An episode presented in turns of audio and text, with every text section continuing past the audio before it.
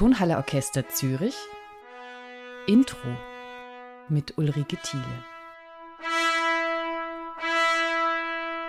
Heute ist Music Director Pavo Järvi mein Gast, deswegen gibt es den Podcast Intro heute in englischer Sprache. Today, Music Director Pavo Järvi is my guest. What a pleasure, Pavo. In recent years, we have realized major cycles with you and recorded them on CD after Tchaikovsky and Bruckner. Now you are focusing to Gustav Mahler's symphony with the Tonhalle Orchestra Zürich. Paavo, why is it time for Mahler now? Mahler, for me personally, is really the greatest of them all. Mahler really sums up the entire music history that came before him.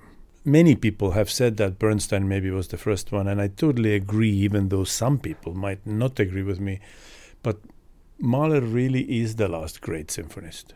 We could talk about Shostakovich, we could talk about Prokofiev, of course, there were others. And I don't want to take anything away from them, but a symphonic tradition in a sort of Germanic symphonic tradition and an understanding that how the German symphony is supposed to be really came to an end with him. I wouldn't say necessarily even to an end, it was a culmination of all these decades and centuries of writing symphonic music. The other thing is that Mahler's music is really never ready. You know, it's not like you f- feel like, okay, that was a good performance of Mahler's music. I always feel like it could go another step forward, another level of depth that you could find there level of joy, the level of religioso, everything. And so to me, after I have done about, I would think about 15, 20 years ago, we did a whole cycle on DVD in Frankfurt.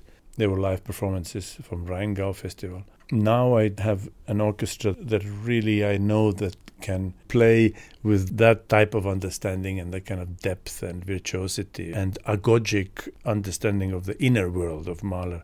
And that's Tonhalle. Tonhalle can really do that. We are pretty close to the next question. What does this composer mean to you? Growing up in Estonia, which at that time was part of Soviet Union, Mahler was not played often. I discovered Mahler through recordings, through some of the recordings that my father brought home because he was one of the very few privileged people who was allowed to travel with Russian orchestras abroad. So he brought some recordings. And really, we started with the Fourth Symphony, and that was something that I fell in love immediately. And in fact, we had so many versions of the Fourth Symphony at home that we would listen to just the opening sentence of it from 10, maybe 15 different interpretations and see how different conductors did the rallentando into the a tempo in the beginning of the Fourth Symphony. And I remember George Szell and Fritz Reiner and Karajans, of course, and, and Bernstein's, and, you know, all the greats, Furtwängler. So we had a very extensive collection because my father was a big record collector and still is, and he loves vinyl, particularly vinyl recordings. But I discovered Mahler when I was already in US and I went to school in Curtis and all of a sudden you have so much material and so much information and so many performances you can listen to and you know it was a different society. It was a free society. Uh, soviet union was still very restrictive. You know you couldn't get information and recordings easily. We had everything that was produced in uh, warsaw pact countries you know from poland from germany east germany. We had all these old uh, supraphon and eterna recordings which with Gewandhaus, Dresden Staatskapelle, of course, Czech Philharmonic, one of the greatest orchestras. And so a lot of these Mahlers were also available for us, but nothing really was available in the stores from the West. Mahler, as a composer, immediately poses a question of how do you approach this music? As a composer, you can approach the music at face value, say, look, this is how it's written, this is the dynamic marking, this is the text, and you sort of play the text. But Mahler's music is all under and between the notes. The meaning of it is all in the subtext. The text has to be studied incredibly carefully because him being a really, maybe the greatest conductor of his time, was such a master conductor that he, from his own experience, knew how to mark the score from the point of view of a conductor in order for musicians to understand. So this is a kind of a huge step forward from many other composers who were writing musical markings from a composer's point of view. He knew how to write what the orchestra needs to hear and see from a conductor's point of view, having a daily experience with living, breathing musicians. So it's not unusual for him to write markings for conductors and said, okay, here don't get slower. Here this B flat is not a mistake. It is meant to be like this. Make sure that this doesn't drag. Make sure that this is not rushing. Here don't make a stringendo. Don't avoid the stringendo. You know, he's so incredibly detailed that the same music played by first and second violins can have drastically different um, uh, dynamic markings and articulation markings. Meanwhile, they are playing exactly the same notes.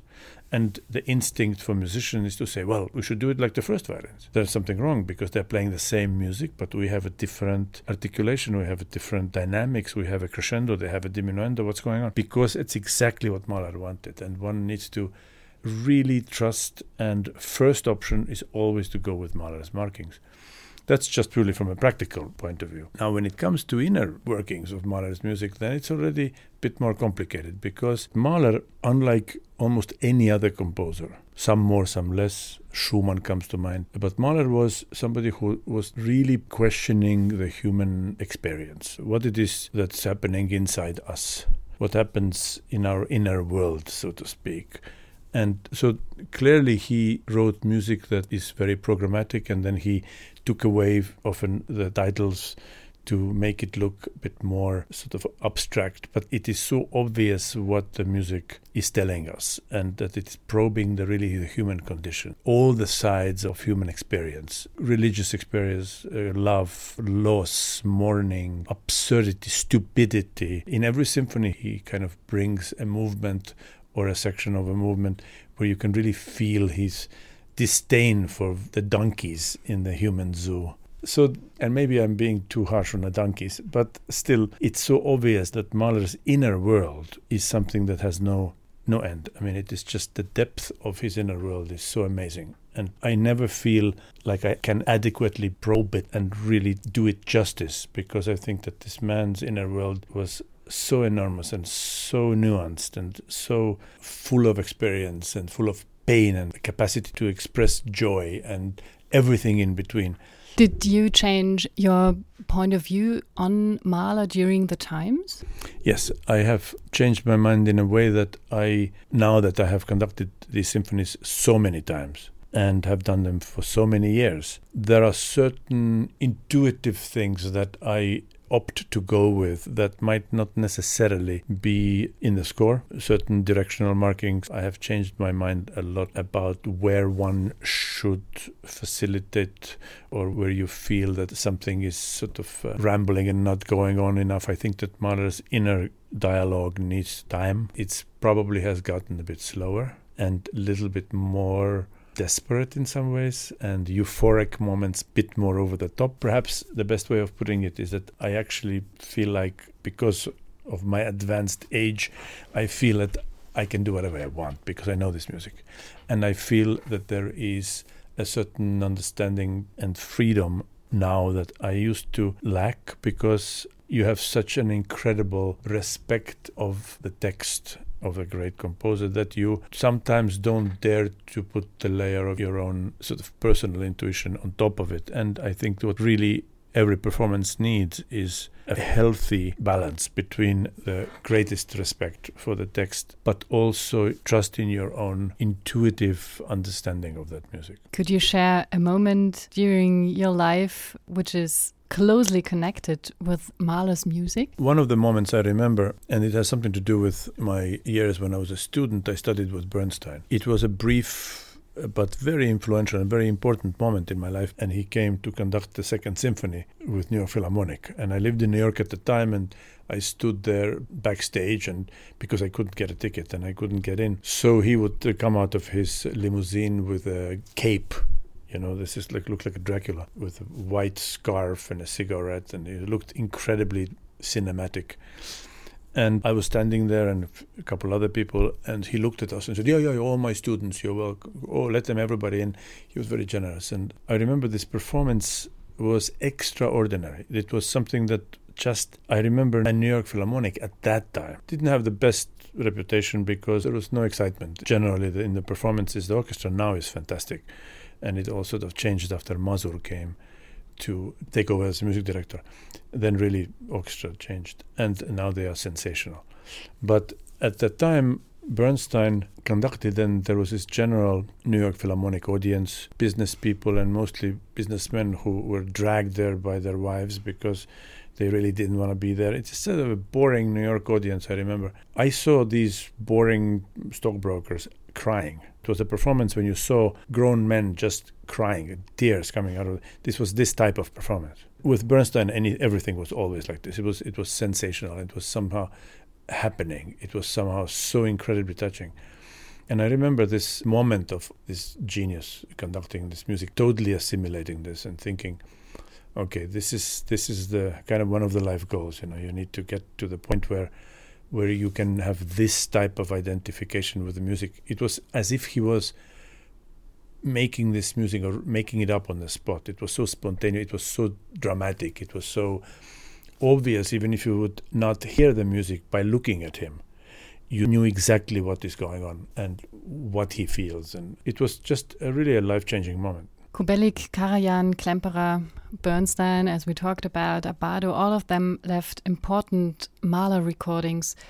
What should Mahler sound like today? It's an interesting question in general. What is our goal or our duty? Is it to preserve the tradition? Is it to find something new or adapt the pieces somehow so that they are logical to us. It's all quite delicate because, in one way, one could say, well, it's such a great music, just don't do anything to it. So is Beethoven. And nobody today plays Beethoven the same way as let's say beginning of 19th century if you listen to recordings of you know Klemperer and Furtwängler and and you know they did the fantastic Beethoven recordings and Beethoven interpretations today with the whole understanding of the historically informed performance practice we don't play it the same way we look at it slightly different. So is this process also applicable in some way?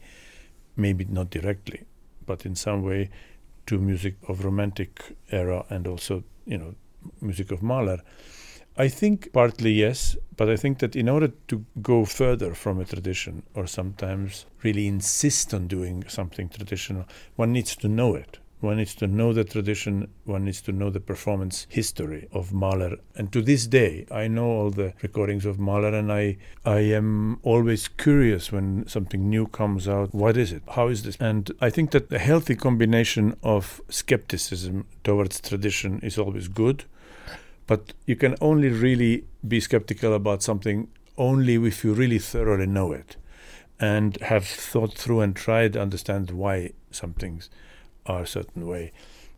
It's helpful if somebody says, look, we have a great Mahler tradition. If you look at Mahler tradition in New York Philharmonic, where he was a music director, or Mahler tradition in Vienna, where he was also music director, or Mahler tradition in Concertgebouw, where he was very closely associated, all of them play extremely differently. So all these traditions are really to be taken with a great grain of salt because none of them are definitive. Sometimes you see the orchestras not making a certain gesture clear because it, well, I only have a mezzo forte here, or I don't have a crescendo here, or or whatever, you know. And they are right in a way. They do what's written and then you need to encourage them okay it's a mezzo forte but it is an incredibly espressivo. And this other mezzo forte maybe has different context. So it's really about the context in which anything is played. And you know i am always a little skeptical about this because i think tradition sometimes is just an excuse for kind of intellectual laziness you just don't try anything new. Well, it was always done like this. It's in our score. Well, yes, but that was one moment in history. That doesn't necessarily mean you have to blindly repeat this until the end of times. There has to be perhaps a, a more personal take on it. Our Mahler cycle is planned for several seasons. At the beginning is Mahler's Fifth Symphony. In a way, it is a new beginning in Mahler's symphonies after the tetralogy of symphonies 1 to 4. How would you describe this new musical beginning? Well, the new musical beginning, especially from the fifth, that's really a new universe for Mahler. Mahler kind of gets into the incredibly in depth philosophical and personal music making. Clearly, the symphonies before also have a great measure of inner dialogue. But I think the mastery after the Fourth Symphony, the Fifth Symphony, the, the whole sort of military funeral opening and the whole the Trauer, the, the whole idea of starting a symphony in that way already signals to an that there is something very different coming up. The Adagietto, you know, certainly nothing like this has been written before. To me, yes, it's the beginning of the second half of his output. The reference to songs, the vocal, which Mahler consciously creates in other symphonies, is missing in the fifth. What concept do you recognize in his fifth symphony? Mahler occasionally uses his songs as a kind of a guiding structural principle because you can identify with the songs and therefore you know what the music is all about. Fifth Symphony doesn't have that, but it has certain hints of that still. Maybe not as obviously, but there are a lot of harmonic changes and little cadences and things that remind you of one or another song, and the vocal thinking is constantly present. The same in the Sixth Symphony and, and the Seventh. You know, you don't recognize the songs, but you recognize the subtext of what the songs are talking about. The Fifth was written during quite happy years in Mahler's life, 1901-02. He had married his Alma, moved into his new villa and composer's cottage in Maiernigg on Lake Wörthersee. And yet the 1904 premiere under his own direction was anything but a brilliant success for Mahler. Why is the Fifth nevertheless one of the most popular symphonies today? You know, so many occasions on history is where the premiere of something is not successful. I mean, Beethoven's reviews after the Ninth Symphony. I mean, in England, they said it's total cacophony, and we can only think and excuse that he was deaf, you know. And the Ninth Symphony is maybe the most popular symphony and most recognizable in the world.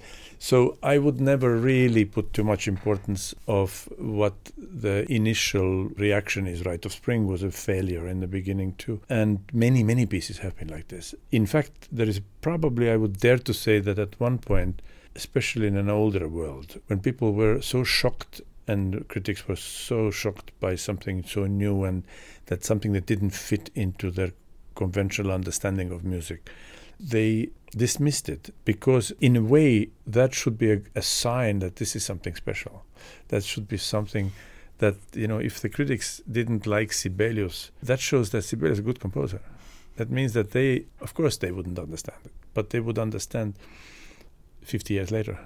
Many, many, many symphonies have been total failures in their life, and now we listen to them with great pleasure. The Adagietto is certainly one of the best known movements. Visconti's 1971 film version of Thomas Mann's Death in Venice certainly acted as a catalyst in terms of awareness. Why is this fourth of five movements also musically important? Adagietto is a, because of its sort of perfect package, so to speak. It could stand on its own, and it does often. And it is something that could easily be just a piece separate from any symphony.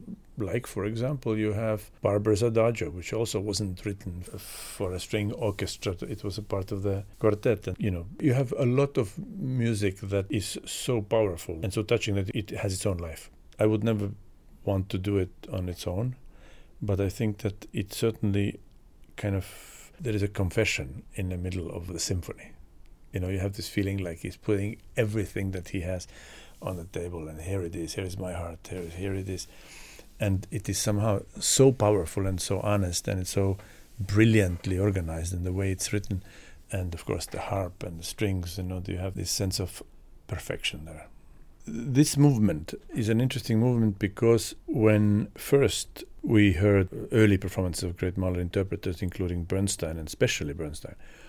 You heard an incredible sort of pain and depth and slow and and it was interpreted it could be interpreted as a kind of lament from the deepest part of your soul and something terribly tragic and terribly expressive and sad and, and all this. And so we all now try to find a way to sort of marry these two worlds. Uh, one is the kind of Visconti-esque, Bernstein-esque kind of angst and depth and, and suffering with perhaps a bit more lighter colors and love and a bit more optimistic outlook in some things. Thank you so much, Paavo, for the insights. We look forward to the opening of the Mahler cycle with Mahler's Fifth Symphony in February. Thank you so much for your time, Paavo Järvi. Thank you.